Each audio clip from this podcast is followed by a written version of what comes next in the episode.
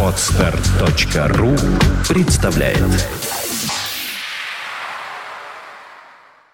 Свободное радио Компьюлента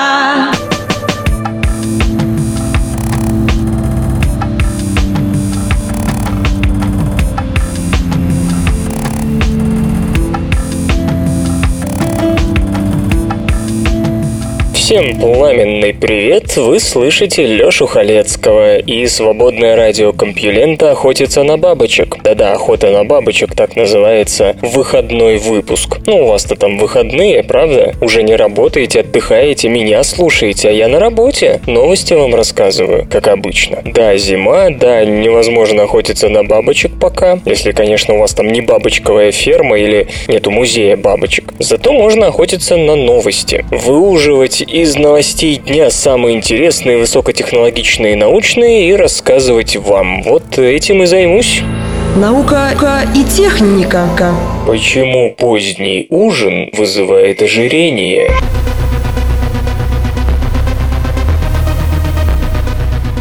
Про совет не есть после шести, чтобы не растолстеть, знают все. И статистика подтверждает это правило. Наши биологические часы, по-видимому, управляют метаболизмом, и регулярный прием пищи в неположенное время чреват избыточным весом. Но вот биохимические и физиологические механизмы этой закономерности долгое время оставались неизвестны. Объяснить их удалось ученым из Университета Вандербильта, США, которые исследовали, как меняется уровень инсулина в организме и способность клеток воспринимать его в зависимости от времени суток.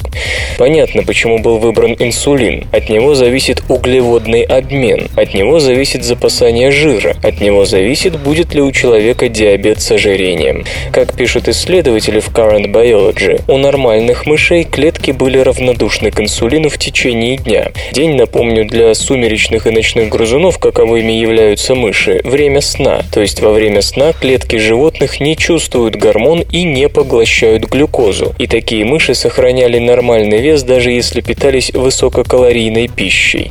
Если же мыши имели генетический дефект, который нарушал инсулиновый суточный ритм, они быстро набирали вес. Впрочем, можно было обойтись и без генетических модификаций. По словам ученых, если мышей все время держали на свету, это приводит к тем же последствиям. Животные стремительно толстеют.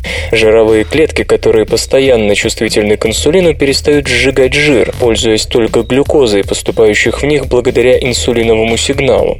У мышей чувствительность к инсулину вызывали, вмешиваясь в работу их биологических часов, устраивая животным вечную ночь, то есть постоянное освещение. Что-то похожее может случиться и с человеком, который, например, ложится не вовремя или не вовремя ест, ведь избыток глюкозы в крови токсичен, и ее нужно срочно из крови вывести. Для этого в срочном порядке синтезируется инсулин, а клетки печени, мышц и жировой ткани начинают перевоспитываться. Раз глюкоза теперь поступает в кровь без расписания, нужно быть постоянно готовым поглотить ее из крови. Жировые запасы начинают расти, ну а дальше сами знаете что. Таяние вечной мерзлоты уже не предотвратить.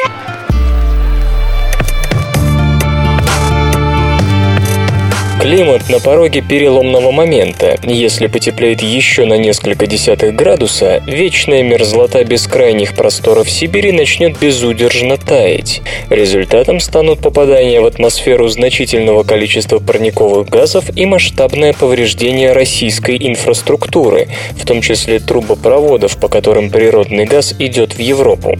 Арктика нагревается быстрее остальной планеты, и климатологи устали предупреждать, что это еще больше ускоряет ускоряет изменение климата.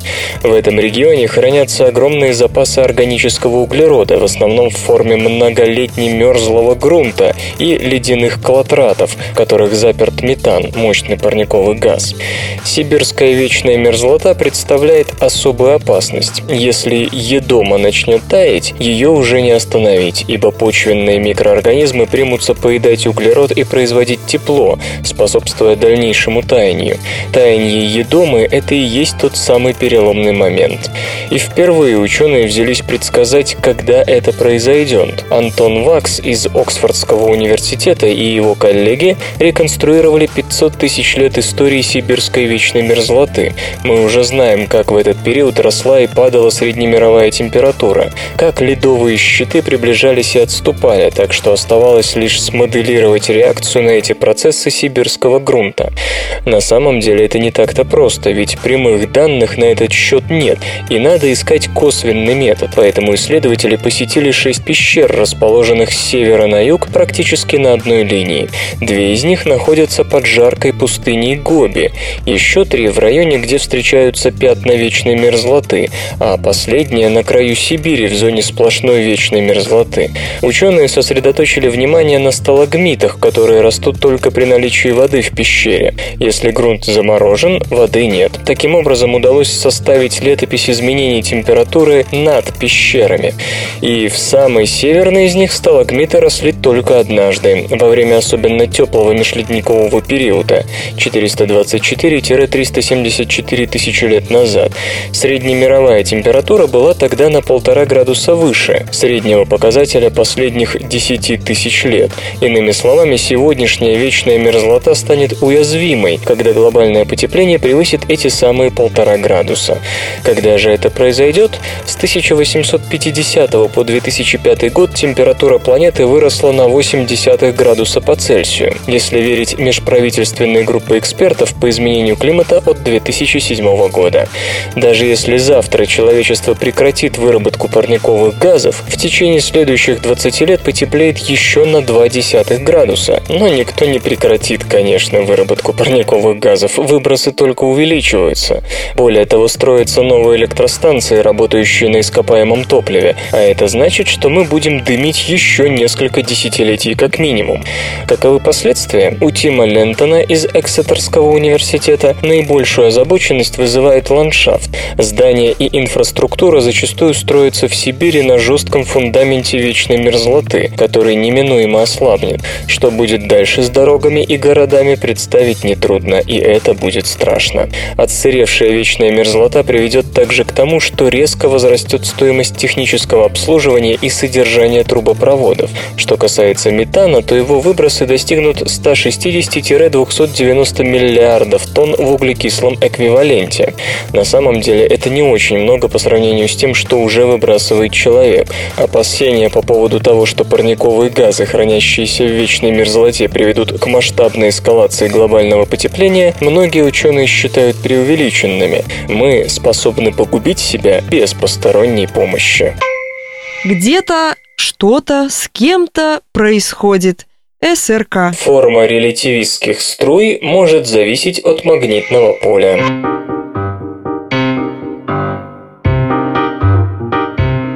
Джонатан Маккини из Мэрилендского университета в Колледж-парке и Александр Чеховский, представляющий Принстонский университет оба США, смоделировали процессы, связанные с падением вещества в черные дыры. Итоги получились нетривиальными. Десятилетиями научный мир пользовался упрощенными моделями падения вещества в черные дыры, и альтернатив из-за скудной информации не было. Но после массового открытия джетов, струй, вырывающихся из окрестностей черной дыры и движущихся с околосветовыми скоростями, к таким расчетам появилось множество вопросов.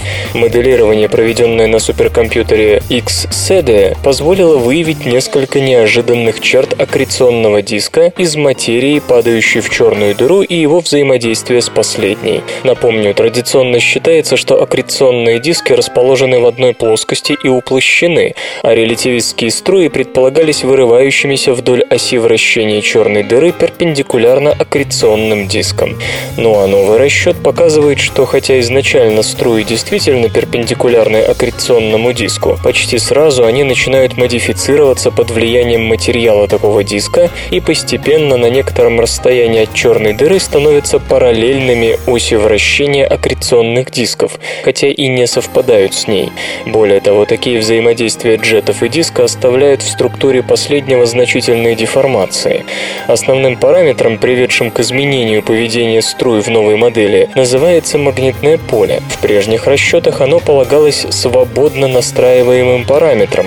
предположив, что магнитное поле в окрестностях черной дыры сравнимо по интенсивности с ее гравитацией, ученые неизбежно пришли к тому, что влияние такого поля на процесс образования струй и их дальнейшую динамику также весьма значительно. Получилось, что не столько аккреционный диск влияет на форму струй, джетов, сколько джет на форму диска. Утверждается даже, что струи способны изменить ориентацию аккреционного диска в пространстве. В ближайшем будущем авторы работы намерены сравнить построенные по их симуляции модели релятивистских струй с реально наблюдаемыми, в частности на примере галактики М87, в которой диаметр аккреционного диска не так давно впервые удалось измерить наблюдательными средствами. Ах, ах, вот и как! Вот и значит, какой она на самом интересном месте! Мозг сжимает пространство с помощью микродвижений глаз.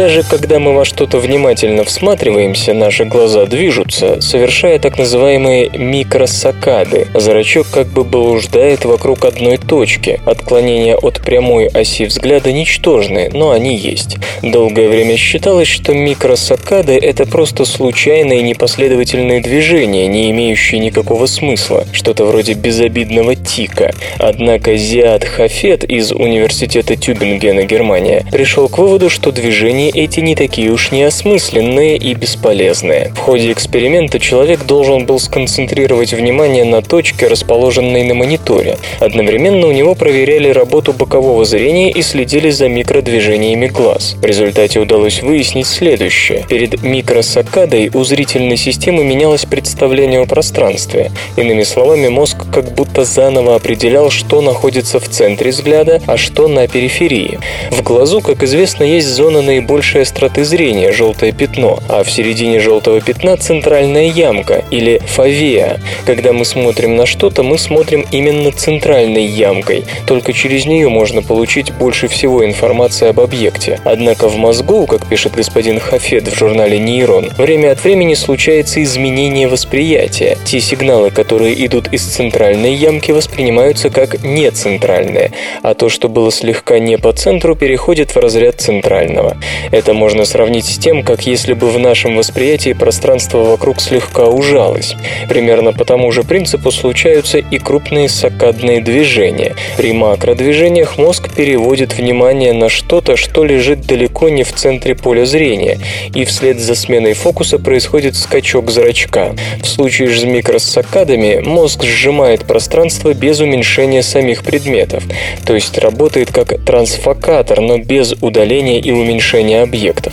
При этом случается, что предмет, находившийся в центре, съезжает немного в сторону, а на его месте оказывается другой. После этого наше восприятие дает глазу команду исправить положение, и глаз совершает микроскачок. То есть сначала происходят некие виртуальные преобразования реальности, а движение глаз – это всего лишь внешнее отражение этих преобразований. Тут нет места случайности и непоследовательности. Просто мозг в поисках информации пытается пытается посмотреть сразу в несколько мест и решает эту задачу вот таким микросакадным способом. Железо и гаджеты. Суперфоны на платформе Tegra 4 появятся в первой половине года.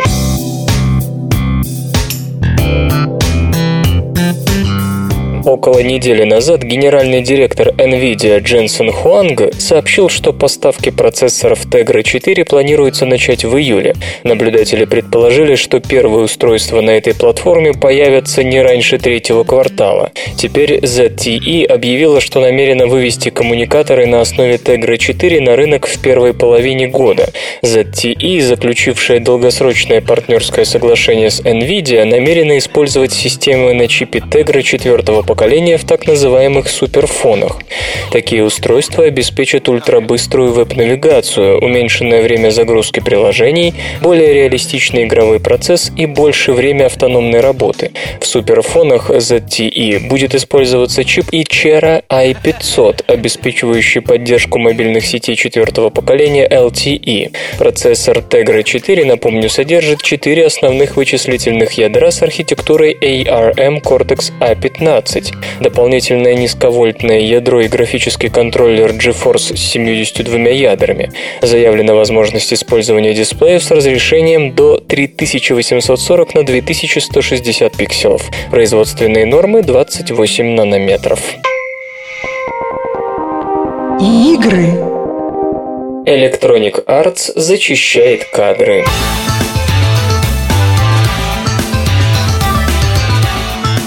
Скорый выход консолей нового поколения, только что анонсированный PlayStation 4 и не объявленный пока Xbox 720, аукнулся увольнениями в компании Electronic Arts. О причинах зачистки кадров рассказал президент Electronic Arts Фрэнк Гибо. По его словам, основной приоритет Electronic Arts – переход на разработку игр для нового поколения приставок. Тысячи наших сотрудников прошли переподготовку и обучение для работы со свежими платформами, поясняет господин Гибо. К сожалению, не все команды можно переориентировать на новые технологии, так что порой нам приходится принимать непростые решения. Проще говоря, выживут не все девелоперы и даже студии. Самые крупные увольнения ожидаются в Electronic Arts Montreal и Electronic Arts Los-Angeles. Но издатели не стали вдаваться в подробности и отказались назвать точные цифры. По слухам, прекратит существование команда Visceral Montreal, работающая над шутером Army of Two The Devil's Cartel. Electronic Arts, впрочем, сделала вялую попытку опровергнуть эту информацию. Монреальская команда очень важна, и у нас есть долгосрочные планы по разработке консольных и мобильных игр. Ну а самой игре вряд ли что-то угрожает, ведь ее релиз запланирован на конец марта. Другой девелопер, судьба которого под вопросом, Danger Close Games, посредственный шутер Medal of Honor Warfighter не принес прибыли и привел к закрытию серии Medal of Honor. Прояснить судьбу этого коллектива господин Гибо отказался. Наконец, было объявлено о закрытии нескольких менее крупных команд, для которых сейчас не нашлось проектов. Вслух и с выражением читаю стихотворение. Глеб Горбовский. Стихи о квартирной соседке.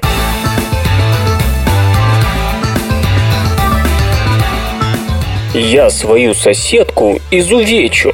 Я свою соседку изобью. Я ее в стихах увековечу. Чуждую, но все-таки мою. Я соседку выдерну на кухню. Перережу ей электросвет. Пусть непросвещенная потухнет. Я куплю за деньги пистолет, наведу его на всю квартиру, разнесу филенки и мозги.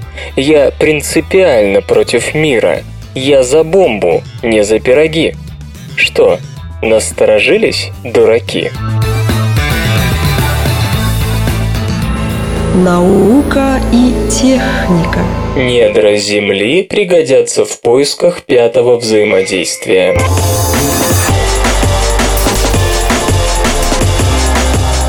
Ларри Хантер из Амхерстского колледжа США намеревается вместе с коллегами покопаться в мантии Земли, чтобы отыскать пятое фундаментальное взаимодействие, а попутно и не частицы. Что все это значит? Ну, начну с конца. Частицы бывают с массой, энергией и импульсом. При этом даже если массы у них нет, фотон, то при изменении всех касающихся их расстояний и промежутков времени в одинаковое число раз, их свойства все равно сохраняются. В 2007 году американский физик Говард Джорджи предположил, что масштабируемость свойств может быть и у нечастиц, которые не обладают определенной массой, импульсом и энергией. Нечастица, или по-английски unparticle, это нечто с той или иной вероятностью, обладающее сразу всеми возможными массами. У нее также нет и характерного размера. Еще одно необычное свойство нечастиц с точки зрения эксперимента рождения нечастицы может выглядеть как рождение дробного числа частиц. Считается, что они, если, конечно, существуют, при нормальных условиях крайне слабо взаимодействуют с материей. Однако в условиях, подобных Большому адронному коллайдеру, ситуация может измениться. Господин Хантер создал карту спинов электронов глубоко в коре нашей планеты, которую он надеется использовать как для поиска пятого взаимодействия, так и для обнаружения нечастиц, кои могут быть носителями именно такого пятого взаимодействия. Как может выглядеть пятая сила? Предположительно, она может быть похожей на магнетизм, однако не так быстро ослабевающей с ростом расстояния между взаимодействующими телами. Почему не так быстро? Электромагнитные поля порождаются двумя частицами, которые обмениваются виртуальными фотонами, появляющимися из небытия и тут же исчезающими в нем же. Если же такими виртуальными частицами, как полагает ряд физиков, могут быть не частицы, то обмен ими и будет порождать пятое фундаментальное взаимодействие. В силу того, что масса не частицы, если бы ее смогли найти, зависела бы от способа ее измерения, сила фундаментального взаимодействия на ее базе не должна падать с расстоянием столь же быстро, как в случае электромагнетизма. Теоретики полагают, что пятая сила должна подсказать количество энергии, необходимое для изменения спины электрона или нейтрона в силу взаимодействия с другой далекой частицей. Пока такие опыты проводились со спином нейтронов в лаборатории, однако в масштабах нескольких метров они не дали положительных результатов. Мы осознали, что сможем получить источник значительно больших размеров, если используем целую планету – Землю, комментирует свои поиски Ларри Хантер. Экстремальные условия земной мантии могут оказать воздействие на спин электронов в различных минералах, что повлияет на магнитное поле Земли. То есть, наблюдая за геомагнитными данными, можно сделать вывод о спине таких электронов и о том, как их спины должны взаимодействовать с частицами в лаборатории посредством пятого взаимодействия. Правда, когда ученые объединили результаты трех предшествующих лабораторных опытов по поиску таких электронов в мантии Земли с помощью удаленного взаимодействия, то ничего не обнаружили. Это значит, уверен господин Хантер, что пятая сила должна быть очень слабой. Налаженные проведенными экспериментами ограничения показывают, что она должна быть в миллион раз слабее, чем гравитация. То есть для ее несомненного детектирования нужно использовать значительно более чувствительную аппаратуру, над чем исследователи и намерены поработать. У Млечного Пути есть звездная оболочка.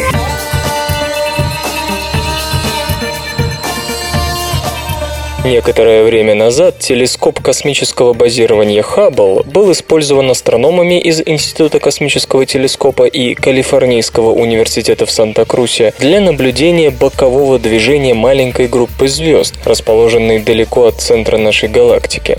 Ученые под руководством Элис Дисон исследовали 13 светил, находящихся в 80 тысячах световых лет от центра Млечного Пути, фактически за пределами его диска, в так называемом галактическом космическом гало. К удивлению астрономов, эти звезды показали необычайно энергичное боковое тангенциальное движение, куда большее, чем ожидалось. Замечу, что звезды из гало, близкие к Солнцу, двигаются в основном по радиальным орбитам, приближаясь и впоследствии удаляясь от центра галактики. Тангенциальное движение группы 13 может быть объяснено, если там в 80 тысячах световых лет от галактического центра есть избыточная плотность звезд. Вот только откуда ей взяться в едва ли не полной пустоте, характеризующей этот район. Чтобы прояснить вопрос, госпожа Дисон и ее группа подняли архив наблюдений звезд туманности Андромеды, находящейся много дальше упомянутой чертовой дюжины. Светила из гало Млечного Пути во время таких исследований были лишь помехами, заслоняющими более дальние, но для группы госпожи Дисон они стали истинной находкой. Эти звезды из нашего галактического гало оказались двигающимися быстрее, чем чем более далекие из туманности Андромеды. Звезды из внутренней части Гало имели в значительной степени радиальные орбиты, но когда астрономы сравнили тангенциальное боковое движение звезд внешнего Гало галактики с их радиальным движением, направленным к центру или от центра Млечного Пути, обнаружилось, что они по сути равны.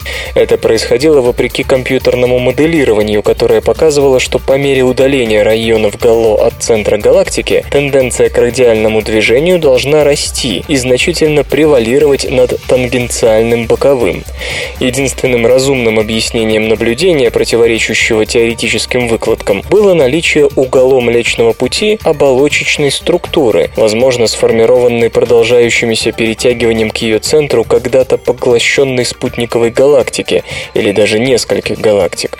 Для проверки гипотезы ученые подняли архивы наблюдений в еще больших масштабах и установили, что на дистанциях созвездиях, близких к этим 13 звездам Галло, плотность светил вообще повышена. Нечто подобное замечено на всем протяжении созвездий Треугольник и Андромеда. Однако за пределами этого радиуса в 80 тысячах световых лет количество звезд резко сокращалось. По мнению Элис Дисон, это указывает на обнаружение ее группой апоцентра этих 13 звезд, точки орбиты, наиболее удаленной от центральной группы тел, то есть в данном случае ядра нашей галактики. При этом апоцентр расположен в этом районе не только у них, но и у ряда других звезд. естественно, что в такой точке наблюдаемое радиальное движение, а для нас движение к Земле или от нее, кажется минимальным, а тангенциальное, для нас боковое, на его фоне напротив значительным. Звездные оболочки в гало вокруг других галактик давно не новость, и некоторые астрономы считали, что нечто подобное может быть и в нашей галактике, но прямые свидетельства обнаружены впервые. Они могут означать, что процессы поглощения звезд, ранее существовавших спутниковых галактик Млечного Пути, еще не завершились, и именно их реликтом является звездная оболочка. Элис Дисон полагает, что дальнейшее изучение звезд этой оболочки поможет составить более полное представление о распределении так называемой темной материи вокруг Млечного Пути. Житель Борисова Василий Жмыхов печатает адрес сайта компьюлента.ру за 27 сотых секунды. Откуда у астероидов кометный хвост?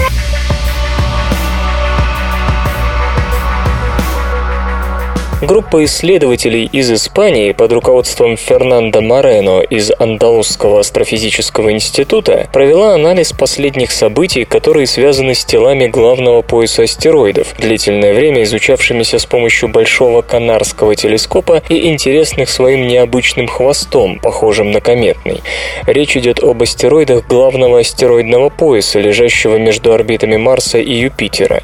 Их происхождение и поведение во многом остается загадкой загадкой, так как согласно доминирующей теории формирования Солнечной системы, под действием солнечного излучения вода, газы и другие летучие вещества были вытеснены на ее периферию. В результате ближе к центру остались лишь самые тяжелые элементы, вроде кремния и железа. Конечно, часть комет из удаленных районов, к примеру, из облака Оорта, периодически попадает внутрь системы и может изменить свою орбиту за счет гравитационного взаимодействия с крупными планетами. Но это не объясняет объясняет практически круговые орбиты комет в поясе астероидов. Они просто не могут сформироваться под сторонним воздействием. Согласно исследованию испанцев, не менее чем у 10 астероидов главного пояса периодически появляется тонкий удлиненный хвост из частиц пыли. Так, предметом их особенно тщательного рассмотрения стало тело P2012F5 Gibbs.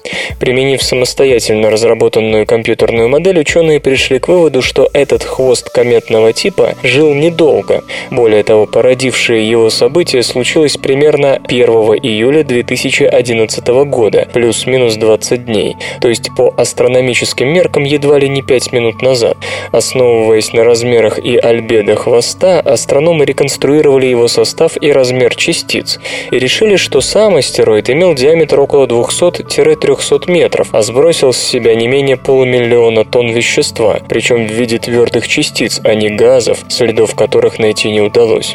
При этом, вне зависимости от размера частиц, пыли, их скорость почти не варьировалась. Все это исключает вариант возникновения хвоста в результате испарения льда на поверхности астероида, ведь тогда в хвосте неизбежно были бы газы, а не только пылевые частицы. Причиной такого поведения, по мнению исследователей, могут быть два явления. Это либо столкновение с другим астероидом, либо, что более вероятно, излишнее раскручивания астероида из-за эффекта Ярковского. При достижении определенной скорости вращения часть поверхностных слоев просто разлеталась в разные стороны, создав тем самым псевдокометный хвост. Вот у меня один знакомый, тоже ученый, у него три класса образования. А он десятку за полчаса так нарисует, не отличишь от настоящей. Готовится к запуску первый астероидный часовой.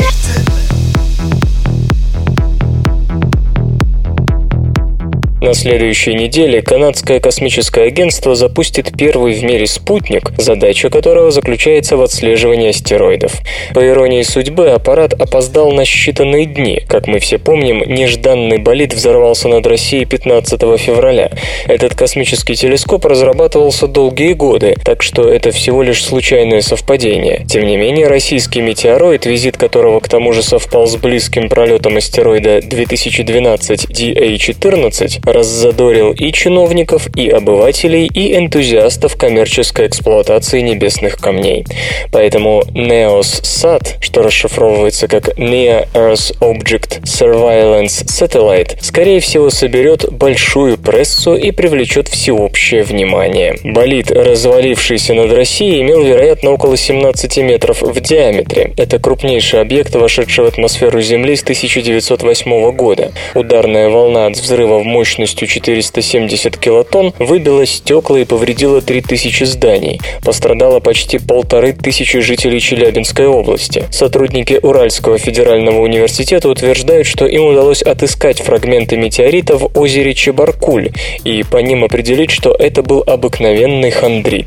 Это самая распространенная разновидность астероидов, но они очень похожи на земной материал, а потому доказать их космическое происхождение трудно. Результат – известно очень мало достоверных образцов. Если российским специалистам удастся убедить коллег в том, что в их руках действительно хондрит, научную базу данных ждет солидное пополнение. 45-метровый 2012 DA-14 мог вызвать несравнимо более серьезные разрушения, если бы не пролетел мимо. Как же так вышло, что мы заблаговременно обнаружили тело, не представлявшее для нас опасности, и пропустили объект, посеявший хаос?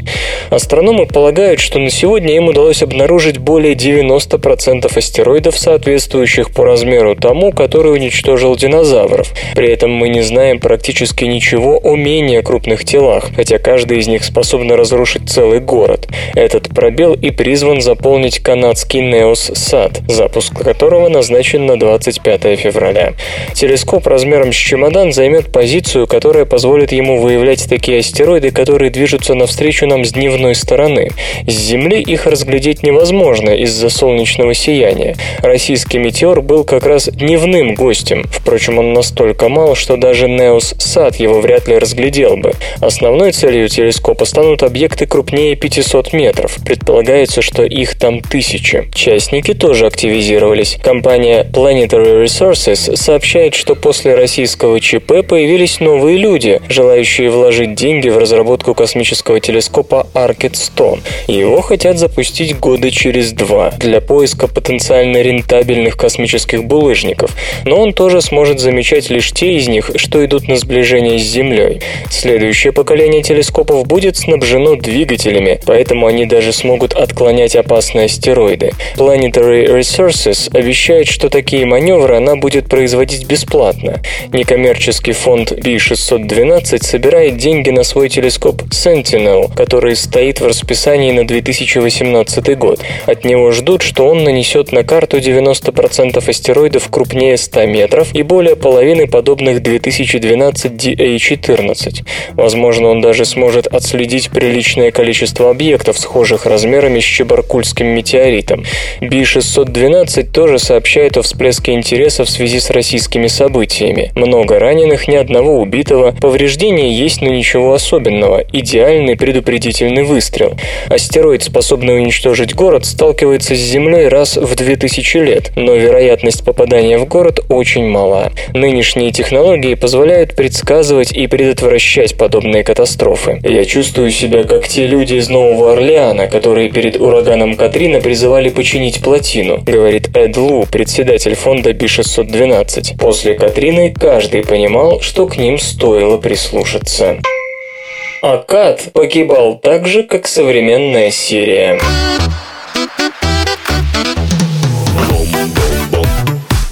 В нынешнем сирийском кризисе можно увидеть параллели с событиями, предшествовавшими падению Аккадской империи более 4000 лет назад. Около 2200 года до нашей эры в Аккаде разразилась засуха, и люди начали покидать городские центры. Власть потеряла нить управления, и могучая империя рухнула. До сих пор все, что мы знали о кризисе урбанизации в Месопотамии конца третьего тысячелетия до нашей эры, опиралось на анализ керамики и изменение размеров археологических памятников, а также на сведения о методах фермерского хозяйства тех времен. Но Эллери Фрам из Шеффилдского университета и ее коллеги добавили в копилку геохимические методы и магнитный анализ пород. Они изучили 97 обсидиановых орудий, найденных в Тельмазане и относящихся к разным периодам истории Месопотамии. Самые ранние – ровесники Акадской империи, самые поздние изготовлены через несколько столетий после ее падения. В древности этот город, расположенный у подножья Таврских гор на северо-востоке Сирии, назывался Уркеш. Он был густо заселен в эпоху расцвета Аккадской империи. Инструменты, произведенные ранее 2200 года до нашей эры, изготовлены из обсидиана, добывавшегося в шести местах Восточной Анатолии. Это разнообразие позволяет предположить космополитический характер Уркеша. По-видимому, город играл важную связующую роль между цивилизациями Эгеиды и Среднего Ефрата. Более позднее орудие происходит всего из двух местных источников, то есть кризис конца третьего тысячелетия до нашей эры подорвал эти торговые связи. Вероятно, Уркеш обладал специализированной экономикой, отвечая на высокий спрос на некоторые товары, например, металлы из ближайших гор. Но климатические сдвиги и конец империи заставили его жителей переориентироваться на локальное производство и потребление, удовлетворяя собственные потребности и отказавшись от дальней торговли. В чем же параллели с современной Сирией? Некоторые археологи утверждают, что насилие и боевые действия положили конец ведущей экономической роли Акада в регионе. После почти двух лет кровавой борьбы, коллапс центрального правительства и это реальность в сегодняшней Сирии. Кроме того, современное сельское хозяйство на северо-востоке Сирии в значительной мере опирается на осадки, точно так же, как времена Аккадской империи. И изменение климата уже делает свое дело. В последнее время регион пережил не одну суровую засуху. Тот, кто изучает прошлое, обладает уникальной возможностью предвидеть будущее, отмечает господин Фрам. Что случится с городами, если государство падет? Чем займутся горожане после краха инфраструктуры? Это тот случай, когда археология поможет улучшить будущее. Железо и гаджеты, ты, ты. Focus Wheel Cool Ship. Компьютер в клавиатуре.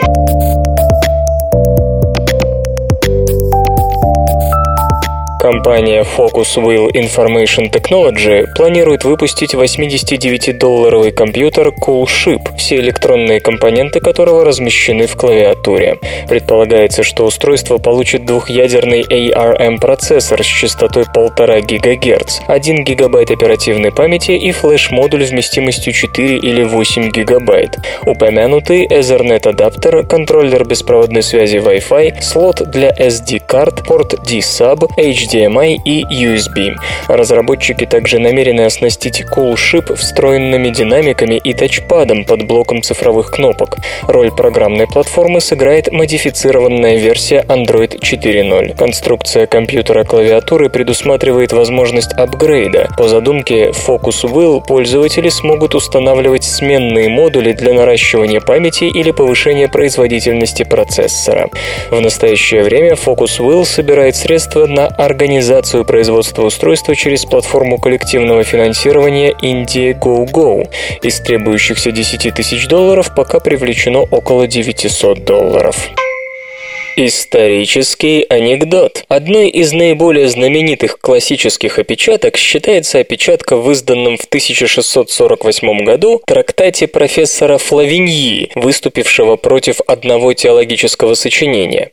В запале полемики профессор прибегнул к известному речению из Евангелия от Матфея «И что ты смотришь на сучок в глазе брата твоего, а бревна в твоем глазе не чувствуешь?» Матфей, глава 7, стих 3.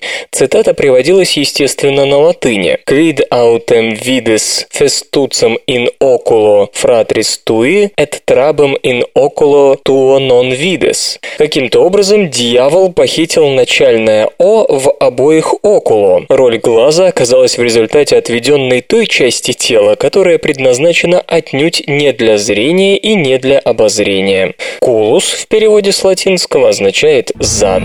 Наука и техника. Шмели оценивают цветы по их электрическому полю.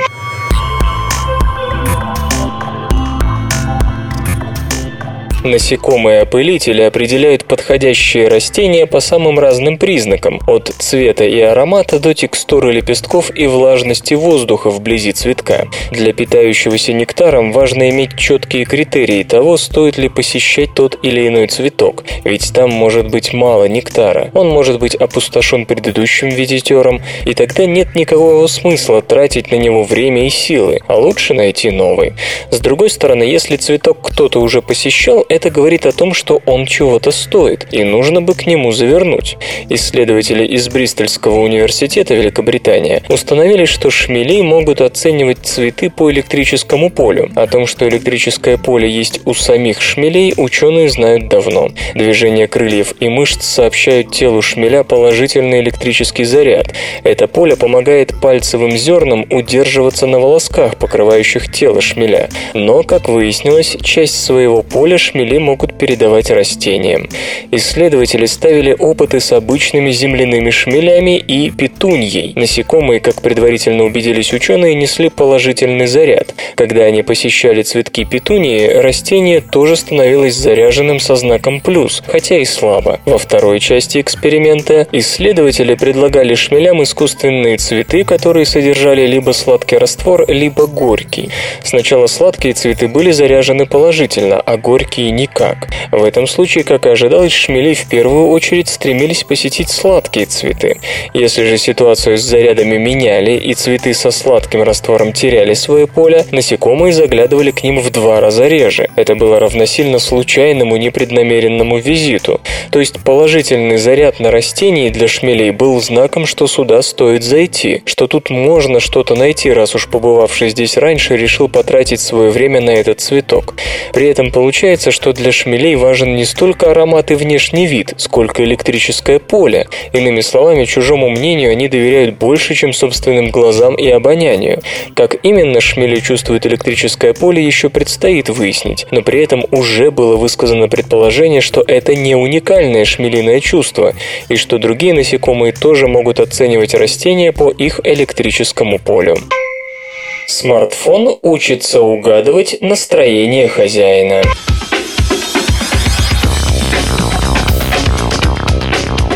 Людей, страдающих от тревоги, депрессии или стресса, часто просят фиксировать смену настроения в течение дня, чтобы психологи могли разработать наиболее эффективное лечение. Но мы несовершенны, поэтому врач зачастую получает отписку. На помощь приходит приложение для смартфонов, которое ведет такой дневник автоматически. Это детище Мэтта Добсона и Дункана Барклая, учредителей фирмы L Technologies, Великобритания, которая специализируется на распознавании речи. Программа Expression отмечает явные изменения в голосе человека, распознавая пять основных эмоциональных состояний – спокойствие, счастье, печаль, гнев и тревогу или испуг. В конце дня список отправляется по электронной почте психологу.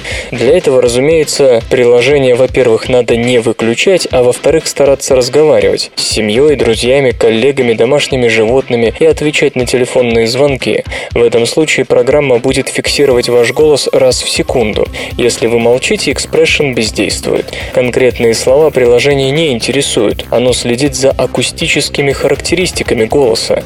Такого рода автоматическое распознавание эмоций – горячая область исследований. Это отмечает научный консультант фирмы Стивен Кокс из Университета Восточной Англии. Сначала Expression будет отправлять акустические фрагменты продолжительностью 200 миллисекунд на удаленный сервер, где самообучаемая система пытается определить эмоциональные эмоциональное состояние человека и затем передаст свой вывод приложению. Во внимание будут приниматься такие факторы, как громкость голоса, его сила, изменение высоты тона и скорость речи. В конечном счете эту способность встроит в само приложение. Клинический психолог Адриан Скиннер из Национальной службы здравоохранения Великобритании считает, что существует настоятельная необходимость в технологии подобного рода, ведь при депрессии у человека порой опускаются руки, и он не хочет ничего делать. Одна страховая компания уже выразила заинтересованность в использовании приложения для проверки эффективности антистрессовой терапии на рабочем месте, за которую она платит. Клинические испытания запланированы на конец года. Зависимое телевидение-калькулятор. Как договориться с иммунной системой?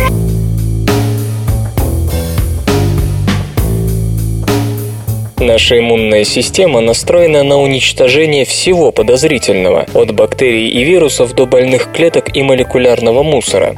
К сожалению, точно так же в штыки иммунитет воспринимает и наночастицы, несущие лекарственные препараты, и пересаженные ткани, не говоря уже о сугубо искусственных объектах вроде сердечных ритмоводителей. Но исследователям из Пенсильванского университета, похоже, удалось решить эту проблему. В статье, опубликованной в Science, рассказывается об оснащении наночастиц специальным пептидным паспортом, который снимает все подозрения иммунной системы. Узнавание чужого происходит следующим образом. Белки крови узнают чужеродные молекулы, которые или плавают сами по себе, или прикреплены к клетке вирусу бактерии, и сообщают об этих молекулах иммунным клеткам, в первую очередь макрофагам. Иммунные клетки поедают чужаков, одновременно запуская воспалительную реакцию. В случае с лекарственными наночастицами ученые какое-то время время пытались сделать их невидимыми, покрывая специальным полимером, который счищал с поверхности наночастиц иммунные белки. Однако это, как оказалось, лишь отсрочивает иммунную атаку, но не предотвращает ее. Поэтому был выбран другой путь – убеждение иммунных макрофагов в том, что наночастицы свои. Несколько лет назад было обнаружено, что успокоительным средством для макрофагов служит мембранный белок CD47, который есть буквально у всех клеток. Кроме того, ученые определили определили рецептор у самих макрофагов, которым они проверяют наличие CD47 у клетки. Вполне возможно, что у клетки есть и другие белки, которыми она общается с иммунной системой. Но чтобы сказать «не ешь меня», достаточно одного CD47. Но синтезировать целиком белок CD47 очень трудно, поэтому ученые предприняли ряд структурных исследований, чтобы выяснить, какая именно часть этого белка отвечает за взаимодействие с рецептором макрофагов. Такой такой ключевой фрагмент удалось найти, а чтобы он был стабилен и правильно сворачивался, к нему добавили еще несколько аминокислот. Получившийся 21-аминокислотный пептид прикрепили к полистиреновым наношарикам с флуоресцентной краской и ввели их мышам. Для сравнения, животным вводили шарики без защитного белка и с другой краской. Через полчаса количество незащищенных наночастиц в крови у мышей по сравнению с защищенными уменьшилось в четверо. Когда наночастицы были введены мышам с раком, оказалось, что наночастицы и те, и другие стремились остаться в опухоли, как объясняют авторы работы, из-за беспорядочной структуры опухоли и слабых рваных сосудов, которые ее питают. Наночастицы несли с собой противораковый препарат, и с их помощью удалось добиться уменьшения объема опухоли без каких-либо побочных эффектов, которыми чревата обычная химиотерапия. Полученные данные, разумеется, надо будет проверять в клинических клинических исследованиях, однако можно надеяться, что в ближайшем будущем противораковая терапия шагнет далеко вперед, будучи вооружена вот такими наноносителями, которых иммунитет будет воспринимать как своих, а значит позволит им спокойно работать. Есть такое слово «надо». А я тогда присягу принимать не буду. Эх, дружок, молод ты. Не ты выбираешь присягу, а присяга выбирает тебя. Прапорщик, запишите эти простые, но в то же время великие слова. Apple патентует гибкий мини-компьютер в форме браслета.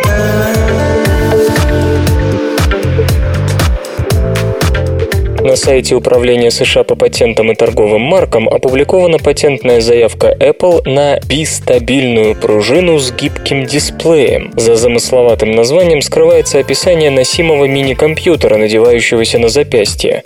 По задумке Apple, гаджет будет напоминать слэп-браслет. Такие аксессуары, особенно популярные в конце 80-х и начале 90-х годов, в развернутом виде выглядят как закладка или линейка, но при легком ударе о запястье скручиваются вокруг руки. Происходит это благодаря стальной пружинищей ленте, которая находится внутри браслета. Предполагается, что патентуемое устройство Apple получит гибкий экран во всю длину с поддержкой сенсорного управления, различные датчики для определения положения в пространстве, адаптеры беспроводной связи, Bluetooth и Wi-Fi и прочее. Не исключено применение солнечной батареи и или кинетического механизма подзарядки аккумулятора. Использовать мини-компьютер владельцы смогут как в скрученном, так и в развернутом состоянии. Устройство сыграет роль компаньона для смартфона или планшета. Можно будет видеть на гибком экране различные уведомления и плейлисты, набирать на виртуальной клавиатуре сообщения, управлять определенными функциями основного гаджета и прочее. О возможных сроках практической реализации патентуемой идеи не сообщается.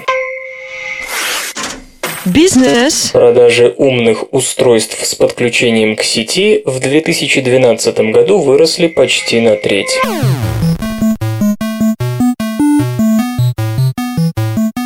Компания IDC оценила объем продаж умных устройств с возможностью доступа в интернет в последней четверти и 2012 году в целом. Данные IDC учитывают поставки настольных и портативных компьютеров, планшетов, а также смартфонов.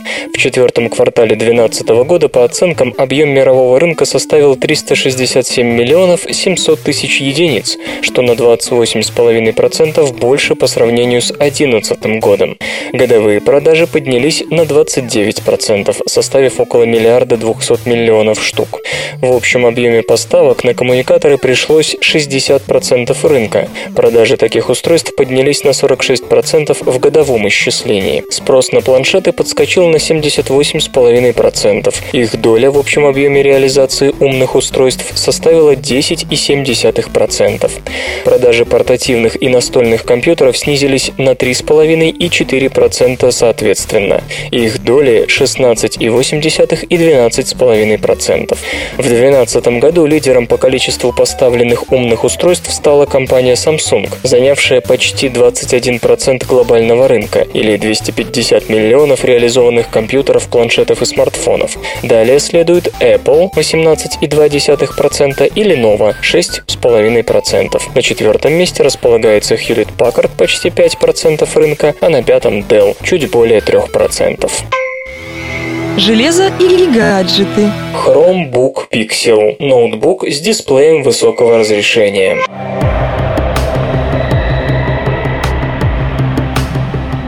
Компания Google представила портативный компьютер Chromebook Pixel под управлением операционной системы Chrome OS. Особенность ноутбука – высококачественный сенсорный дисплей с диагональю 12,85 дюйма. Его разрешение составляет 2560 на 1700 точек, а количество пикселов на дюйм равно 239. Для сравнения, 13-дюймовый ретиноэкран лэптопа MacBook Pro обладает разрешением 2560 на 1600 точек точек и показателем количества пикселов на дюйм в 227. Дисплей Chromebook Pixel имеет яркость 400 кандела на метр квадратный, угол обзора 178 градусов. Для защиты от повреждений используется стекло Gorilla Glass. Chromebook комплектуется процессором Intel Core i5 с частотой 1,8 ГГц, 4 гигабайтами оперативной памяти, адаптерами беспроводной связи Wi-Fi и Bluetooth 3.0, веб-камерой, кардридером SD SDMMC и клавиатурой с подсветкой. Есть два порта USB 2.0 и разъем мини-дисплей-порт. Размеры лэптопа 300 на 225 и на 16 мм. Вес килограмм 520 граммов. Заявленное время автономной работы на одной подзарядке аккумуляторной батареи достигает 5 часов. Chromebook Pixel уже доступен для предварительного заказа. Модификация с твердотельным накопителем вместимостью 32 гигабайта стоит 1300 долларов. Версия с SSD-диском на 64 гигабайта и встроенным модулем LTE обойдется в 1450. Покупатели получат 1 терабайт дискового пространства в сетевом хранилище Google Drive на 3 года. Поставки ноутбука стартуют в апреле. Компьютер. Лента. Подкаст.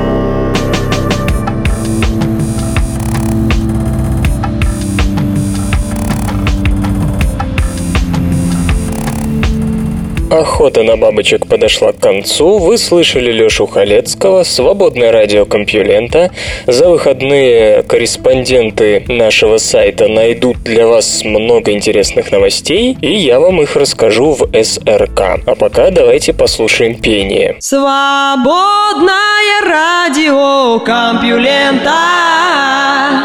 Скачать другие выпуски подкаста вы можете на podster.ru